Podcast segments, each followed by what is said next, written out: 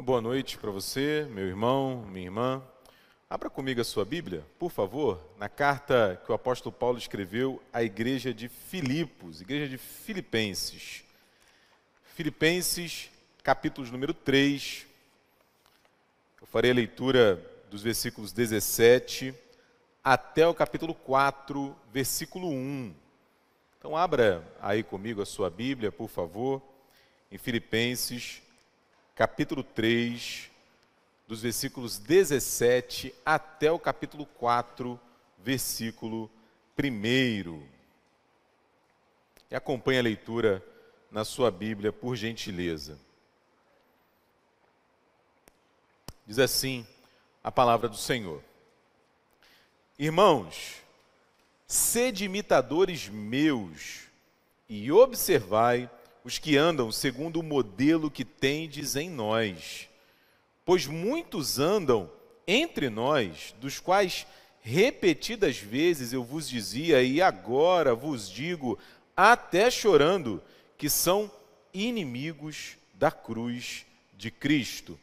O destino deles é a perdição, o Deus deles é o ventre, e a glória deles está na sua infâmia visto que só se preocupam com as coisas terrenas, pois a nossa pátria está nos céus, de onde também aguardamos o Salvador, o Senhor Jesus Cristo, qual transformará o nosso corpo de humilhação para ser igual ao corpo da sua glória, segundo a eficácia do poder que ele tem de até subordinar a si todas as coisas.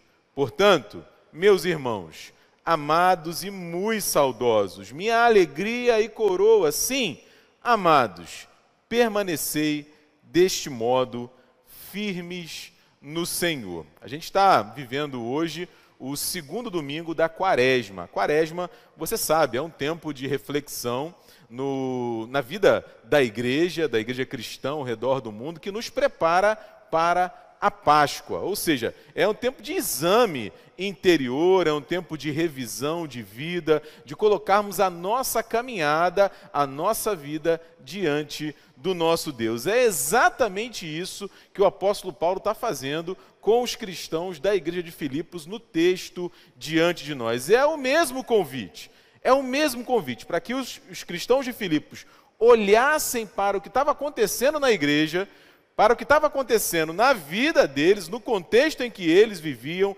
e examinassem a sua caminhada diante do Senhor. Então, como a gente sempre tenta fazer aqui, a gente vai dar uma olhada no texto com um pouco mais de, de detalhe e aí, com a graça de Deus, recolher dele algumas das suas lições. Eu peço que você mantenha a sua Bíblia aberta, porque você vai ver aí que o apóstolo Paulo, no primeiro capítulo dessa carta aos Filipenses, ele demonstra assim, como ele faz aqui no capítulo 4, no versículo 1, muito carinho por essa igreja. Ele literalmente né, declara ali o seu amor, a sua amizade por aqueles crentes, ora por eles, está aí no capítulo 1 dessa carta. No capítulo 2, ele apresenta Jesus Cristo como um modelo para a nossa vida, e isso vai ter muito a ver com o nosso texto aqui que a gente acabou de ler. No capítulo 3, ele faz uma advertência muito séria, muito severa, sobre algum desvio na caminhada, no segmento de Jesus. No capítulo 4, ele faz ali um apelo à união, um apelo à unidade, e também demonstra para os cristãos da igreja de Filipos que ele tinha aprendido a viver contente em toda e qualquer situação. É nesse capítulo 4 de Filipenses que tem essa famosa expressão do apóstolo Paulo, quando ele diz que pode todas as coisas naquele que o fortalecia. Né? E tem, muita, tem muito significado ele dizer isso aqui. Você vai se lembrar que essa carta aos Filipenses é uma das quatro cartas da prisão. O Paulo escreve esta carta preso na cidade de Roma. E impressiona, né? ele chamar os cristãos à alegria, chamar os cristãos à amizade, chamar os cristãos à unidade, à fé, à confiança no Senhor de dentro da prisão, acusado, claro, injustamente de perturbar a paz, como a gente vê lá no livro dos Atos dos Apóstolos. E aí a gente chega aqui no capítulo 3, no versículo 17, o que está acontecendo aqui? Né? O que está acontecendo? É sempre bom lembrar que as cartas que o Paulo escreve, elas são respostas. Elas são respostas. Ele passa pelas localidades, Éfeso, ele passa por Filipos, por Tessalônica, prega o evangelho, é, planta a igreja, deixa ali uma liderança preparada e continua a sua caminhada missionária. A vida e a dinâmica da igreja continua, os problemas surgem, porque problemas surgem, não é? Diácono Michel, o reverendo Duzi acabou de se referir aqui dos problemas que muito provavelmente a gente vai ter que enfrentar amanhã. E aí as, os cooperadores do apóstolo Paulo levavam até ele as notícias das igrejas, principalmente muitas vezes os problemas. E de forma resumida, o que a gente vê aqui é que o Paulo está tratando o seguinte: ele está preocupado com um, uma espécie de modelo que está surgindo dentro da igreja. Um modelo que ele sintetiza, como eu falei, numa, numa, numa advertência dura, não é? de gente dentro da igreja que era inimiga da cruz de Cristo. Dentro da igreja. Por isso ele apresenta, ele lembra a eles um novo modelo. Um modelo não necessariamente novo, mas um modelo diferente. O próprio Paulo, e não apenas ele, mas os seus cooperadores. Ele vai descrever aí nos versículos 19, tanto quem são os inimigos da cruz, quanto quem são aqueles que imitam a Cristo. E qual é o resultado disso? Então, meu irmão e minha irmã, diante desse convite, né? Que convite? Esse que a gente viu aí no versículo 17, para que eles imitassem ao apóstolo Paulo. Diante desse contraste, dessa contradição entre aqueles que imitam o Paulo, e vamos ver que tipo de imitação é essa, e aqueles que eram inimigos da cruz de Cristo, o que, que acontece? E de uma esperança, de um, uma esperança, de um chamado à perseverança, o que, que o Paulo está dizendo aqui. Então, olha comigo aí o versículo 17, a, a primeira lição aqui do texto que a gente vai tirar. O Paulo faz um convite, né? na verdade, dois. Sede meus imitadores e observai os que andam segundo o modelo que tendes em nós. Isso aqui é interessante, né? Porque a primeira leitura parece meio assim, pô, esse Paulo aí era abusado, né? Esse Paulo aí tá falando, pô, tá vendo eu? Tá vendo como é que eu sou bom, Ezequias? Então, né, me segue, me imita, olha para mim e me acompanha. Vem comigo que você está bem, não é?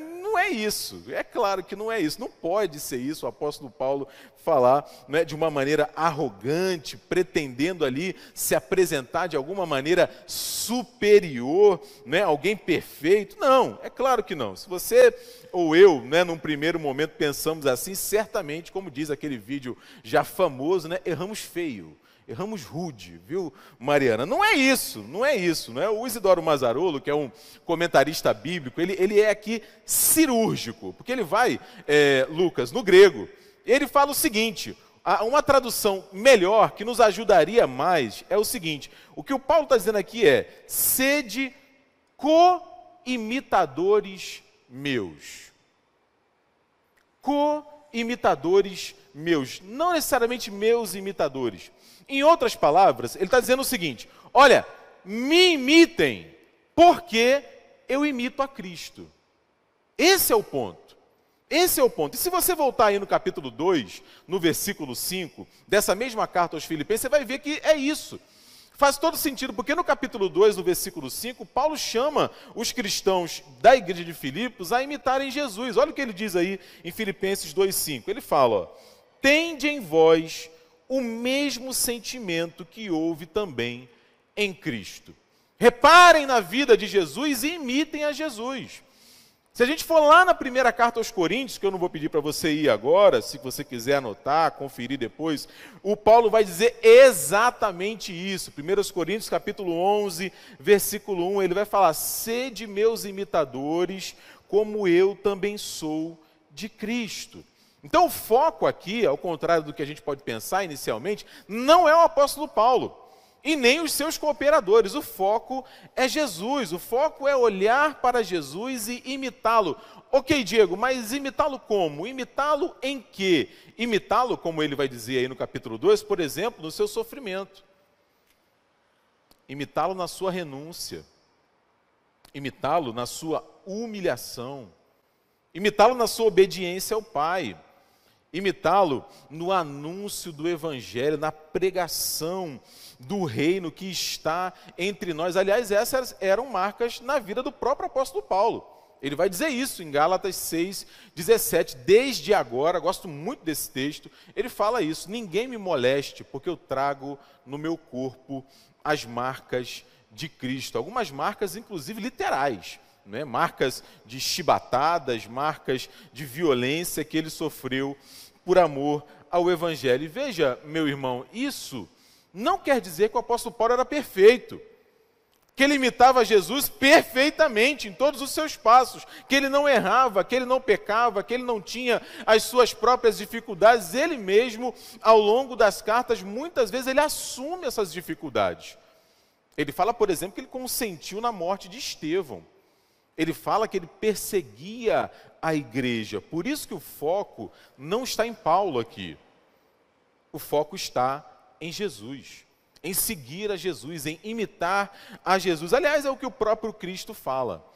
Quando ele fala para os seus discípulos, ele diz que os discípulos, para segui-lo, deveriam é, negarem a si mesmo, tomarem a sua cruz e aí então segui-lo. Então, Paulo está dizendo aqui nesse versículo 17 que nós deveríamos olhar para ele porque ele seguia a Jesus. E por que, que ele faz isso aqui? Porque quando a gente chega no versículo 18,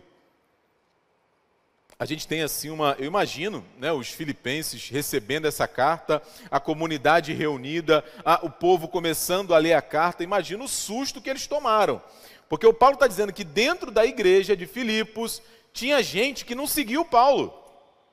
Tinha gente que não seguia o Timóteo, que não seguia o Epafrodito, o Silas, os companheiros de Paulo de ministério. Tinha gente que, pelo contrário, era inimigo da cruz de Cristo. Então, se primeiro ele faz um convite, depois ele chama a gente a perceber um contraste. Olha o versículo 18: Muitos andam entre nós, não é? Por isso que dá para a gente dizer que esse pessoal estava dentro da igreja e não eram poucos, não é? Muitos andam entre nós, dos quais repetidas vezes eu vos dizia, e agora vos digo até chorando, que são inimigos da cruz de Cristo. Como assim?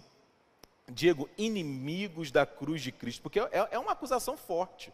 É? é uma acusação forte. Você chegar para alguém e dizer: Olha, você está contra Jesus. Você está contra a cruz dele, por várias razões. Eu quero é, é, falar aqui de pelo menos duas razões. Primeiro, porque ser contra a cruz é ser contra tudo que ela representa. Ser contra tudo que ela nos fala, por exemplo, da graça de Deus, fazendo Cristo morrer no meu e no seu lugar. Ser contra a cruz de Cristo é negar o sacrifício de Jesus em nosso favor, porque é a morte dele que traz vida para a gente, é a morte dele que faz novas para a gente todas as coisas. É a convicção de que, é negar, aliás, né, a convicção de que se não fosse a, o sacrifício de Jesus em nosso favor, nós de alguma maneira poderíamos salvar a nós mesmos. Né? Se a gente se comportasse direitinho, se a gente obedecesse tudo direitinho, a gente poderia produzir a nossa própria salvação. Então, em primeiro lugar, é muito duro por causa disso. Mas, em segundo lugar, como eu já destaquei aqui, é, é, é espanta porque essa oposição está dentro da igreja. Dentro da igreja. Gente que se opunha a cruz. E quem eram exatamente esses opositores à cruz? É importante a gente pensar nisso. Não é? Tem uma, alguma divergência entre os comentaristas bíblicos. Eles dizem que ah, poderiam ser pelo menos dois grupos, e aí no final das contas não vai fazer diferença. É, provavelmente tinha gente dos dois grupos que de algum modo. Obrigado, Diácono Michel, obrigado. Que de algum modo se opunha à cruz. Em primeiro lugar, ah, eles falam dos judaizantes. Os judaizantes eram quem? Né? E você vai ver no início da carta, aí dos versículos 1 a 11, o Paulo fazendo uma crítica direta a eles. Judaizantes vêm de judeu. Né? E a ideia era a seguinte: é um pessoal que era judeu, que conhecia a lei, conhecia a Torá, conhecia os dez mandamentos e foi encontrado pelo Evangelho. Foi encontrado pelo amor de Cristo, ouviu a pregação do Evangelho e acolheu e abraçou o Evangelho. Beleza? Como o próprio apóstolo Paulo. O apóstolo Paulo é um exemplo. Mas qual é a diferença? A diferença era a seguinte: esse pessoal aqui dizia: ó, oh, Jesus não é suficiente. Além de Jesus, tem que guardar o sábado. Além de Jesus, tem que cumprir uma dieta, aquela dieta básica ali que você sabe que o Antigo Testamento prescreve além de Jesus, tem que guardar a lei. E ainda hoje a gente conhece a galera do tem que. Não é? Tem que confiar em Jesus, tem que confiar na graça de Deus, mas tem que fazer isso, aquilo e aquilo outro também. Era ah, certamente esses faziam parte daqueles que se opunham de alguma maneira à cruz de Cristo. Mas se essa, se essa galera está nesse polo aqui, ah, no outro extremo, completamente diferente dos judaizantes, estava um outro grupo que era conhecido como libertino, que não era judeu, né? e era libertino pelo seguinte: eles receberam o evangelho, estavam dentro da igreja, e aí pensaram o seguinte: opa, como é que é? É, é, é Jesus que salva? É, é, só pelo sangue de Jesus? É a morte dele na cruz? Ah, então, meu irmão, eu vou curtir a vida, porque a vida é uma só eu vou aproveitar a vida porque só se vive uma vez. E aí mergulhavam, como a gente costuma dizer, de cabeça no pecado. Não importa o que eu faço com o meu corpo, afinal de contas, Jesus Cristo já morreu por mim. E a minha salvação é pelo que ele fez, então não faz diferença se eu peco ou se eu não peco. O que é uma agressão ao Evangelho, porque é fato que nós somos salvos pela cruz de Cristo, por aquilo que ele fez por nós. Mas também é um fato bíblico que ele nos chama a uma novidade de vida. E ele nos dá do seu espírito exatamente para que a gente tenha, na força dele, a possibilidade de viver essa vida marcada pela sua palavra e pelo seu Espírito Santo. Então, assim, para ajudar os filipenses e para ajudar a gente hoje a entender o que, que ele está falando, que no final das contas não faz diferença se era o pessoal que ainda queria guardar a lei, se era o pessoal que achava que estava tudo liberado, ele vai descrever no versículo 19, as características desses inimigos da cruz de Cristo. E eu insisto, continuo insistindo, é uma descrição é dura. Primeiro ele diz assim: o destino deles é a perdição.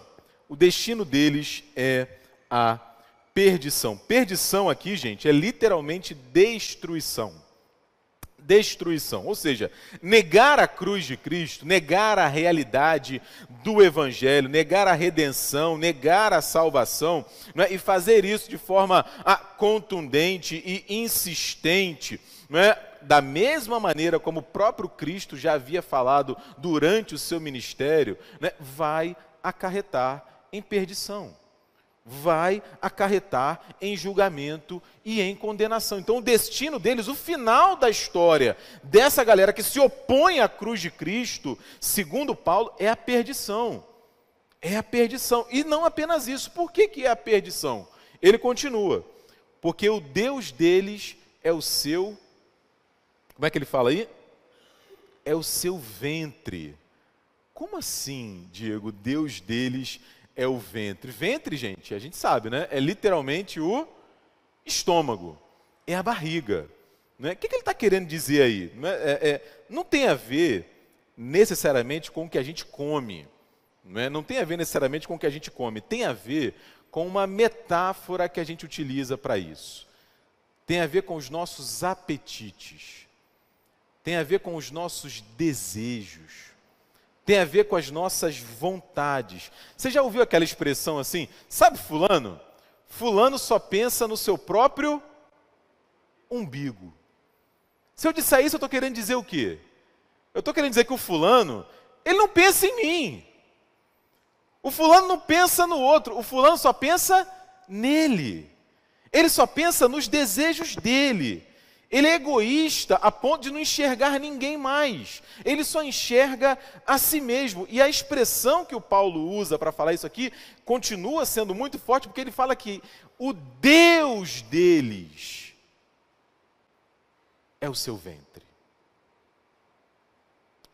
Eles adoram, eles servem os seus próprios desejos, as suas próprias vontades, os seus próprios apetites, dedicando a sua vida em busca disso, fazendo todos os esforços para alcançarem as suas próprias vontades, como é, se faz a uma divindade que requer adoração. O resultado disso, é, o destino deles é a perdição, o Deus deles é o próprio ventre, a glória deles está na sua infâmia. Está é? tudo trocado.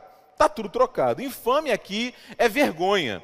Literalmente, por mais absurdo, é? por mais contraditório que pareça, é? aqueles que eram inimigos da cruz de Cristo, eles se orgulhavam daquilo que eles deveriam se envergonhar.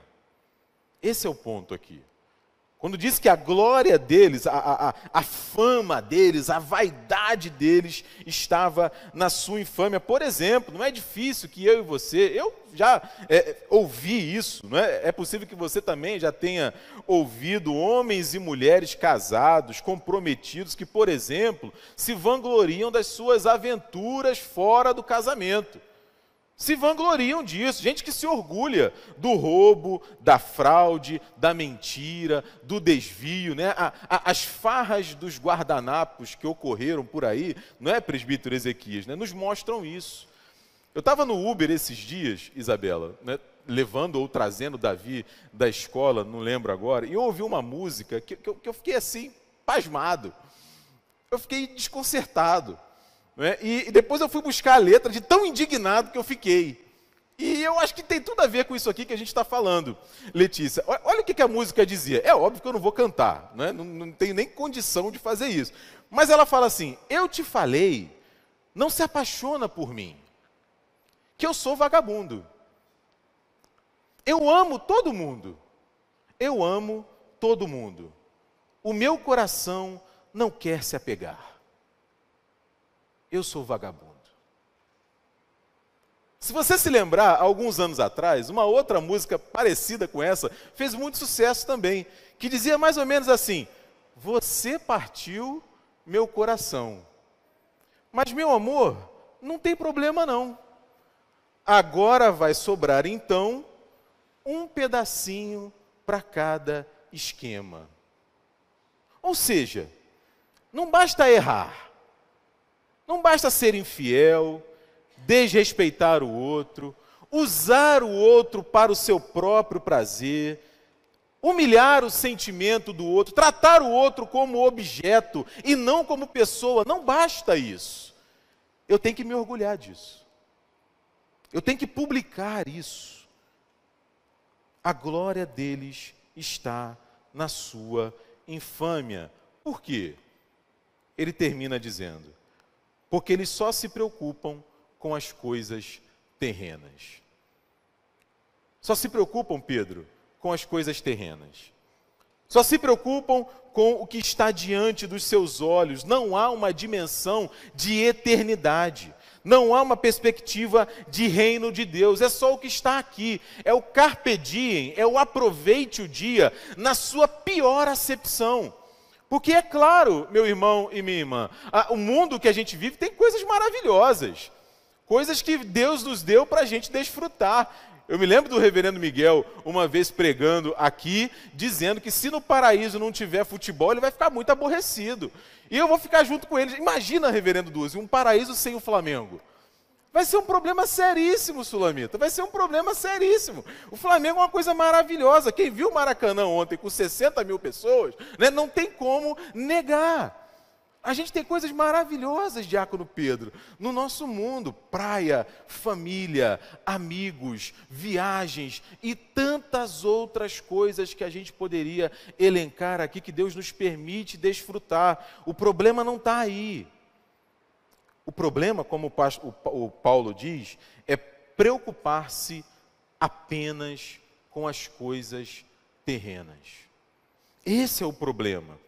Esse é o problema. E desprezar completamente a ideia bíblica de que nós somos, como a gente vai passar a dizer agora, estrangeiros, passageiros neste mundo. Porque é isso que ele vai dizer nos versículos 20 a 21. A, a, ideia desses versículos 20 a 21 é que parece que essa aqui era uma música, era um hino que se cantava na igreja e o Paulo encaixou aqui na carta aos Filipenses. E ele, ele fala nesses versículos aqui duas coisas muito interessantes. Tem uma coisa que eu não falei sobre Filipos que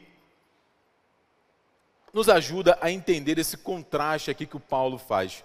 A cidade de Filipos, ela era uma colônia romana. Ela era uma colônia romana. E o que, que isso quer dizer, Diego? Isso quer dizer que muitos dos seus cidadãos tinham status de cidadãos romanos.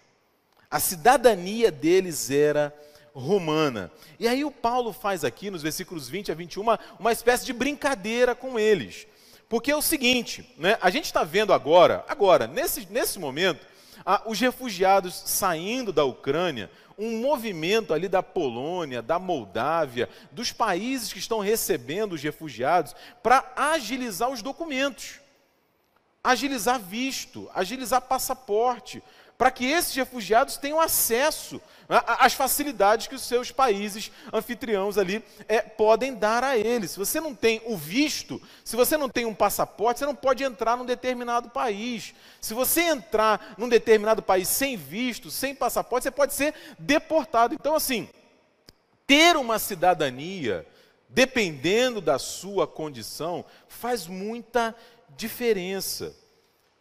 E o Paulo está falando aqui para eles, quando ele começa a dizer, nos versículos 20 a 21, que a nossa pátria está nos céus, ao contrário desse pessoal que era inimigo da cruz de Cristo, que só se preocupa com as coisas terrenas, ele está dizendo assim: olha, vocês estão muito preocupados com a cidadania romana, vocês estão muito preocupados com a cidadania grega de vocês, esquecendo que a nossa pátria está nos céus. Esquecendo que nós estamos aqui de passagem, que nós somos peregrinos, que nós somos estrangeiros. Aliás, nós temos um embaixador que já foi para essa pátria nova, que é Jesus Cristo, o Salvador. Ele ressuscitou, ele nos representa. Ele nos representa. E ele tem poder, como a gente acabou de ler aqui no Evangelho, para transformar esse nosso corpo, esse nosso corpo fragilizado pelo pecado, para que a gente entre nessa nova pátria. E aí, diante desse contraste, diante desse convite, ele faz uma exortação à esperança. Olha aí o capítulo 4, versículo 1, ele fala: Portanto, meus irmãos, amados e muito saudosos, minha alegria e coroa, sim, amados, permanecei deste modo firmes no Senhor. Porque o Paulo, preso, é, sofrendo de fato e de verdade, por amor ao Evangelho, estava dizendo para aqueles cristãos de Filipos: a gente vai ter algum sofrimento nesse tempo a gente vai ter alguma dificuldade nesse tempo. Inclusive, a gente vai ter que lidar com aqueles que se opõem à cruz de Cristo, mas por conta dessa esperança, por essa consciência de que nós estamos aqui e estamos de passagem, nós podemos permanecer firmes. É interessante, não é? Ah, meu irmão e minha irmã, caminhando para o final aqui da nossa reflexão. Mudaram as estações, mas nada mudou. Como escreveu o Renato Russo e a Cássia Heller eternizou. A gente está aqui dois mil anos depois, ah, nos preparando para a Páscoa, observando a nossa própria vida, como está a nossa caminhada com Cristo, aonde nós queremos chegar, e a gente continua a, vivendo esses dilemas. Num mundo que coloca diante de mim e de você muitos modelos, muitos convites ao segmento, à imitação, eu e você somos chamados para imitar a Cristo. Para imitar a Cristo e para encontrar nas nossas relações é, gente como o apóstolo Paulo, que deve ser imitada porque imita a Cristo. O desafio continua diante de nós, continua o desafio diante de nós de perceber que, lamentavelmente, estar na igreja não é sinônimo de estar seguindo a Cristo. Estar na igreja não é sinônimo de estar seguindo a Cristo. Por isso eu preciso fazer um exame do meu coração. Como que eu tenho seguido a Cristo? É? Que tipo de Deus será que eu estou adorando? Será que eu estou adorando o meu ventre, como Paulo faz essa acusação? Uma outra lição importante que esse texto traz para a gente é, meu irmão, minha irmã, a gente não pode se iludir. Toda igreja tem problema. Essa igreja, plantada pelo apóstolo Paulo, tinha problema. Tinha gente lá dentro, Lucas, que se opunha à cruz. Então, assim, não existe igreja perfeita. Um bom caminho para que eu é, é, observe uma igreja, é claro, como diz o Calvino já há mais de 500 anos, é ver a, essa igreja prega a palavra de Deus, administra corretamente os sacramentos, porque perfeição, meu irmão, minha irmã, nós não vamos encontrar. Infelizmente, uma outra lição é, é que nós somos peregrinos. Nós somos estrangeiros, nós estamos nesse mundo de passagem. A gente vai viver 60, 70, 80, 90 anos e vamos passar. E às vezes a gente sofre tanto por coisas que não precisávamos sofrer, simplesmente, porque tem a ver apenas com esse tempo. Essa é uma reflexão importante. E porque Cristo é o nosso Salvador, porque Ele morreu e Ele ressuscitou, porque Ele já ascendeu aos céus e, como eu falei, é o nosso representante, é por causa da vida dele que nós temos vida também, nós não precisamos desistir. Nós podemos continuar em frente, nas palavras do apóstolo Paulo, permanecermos firmes na nossa caminhada com Cristo. Que Deus te abençoe, meu irmão, minha irmã, e que a sua palavra fale ainda mais ao seu coração. Amém?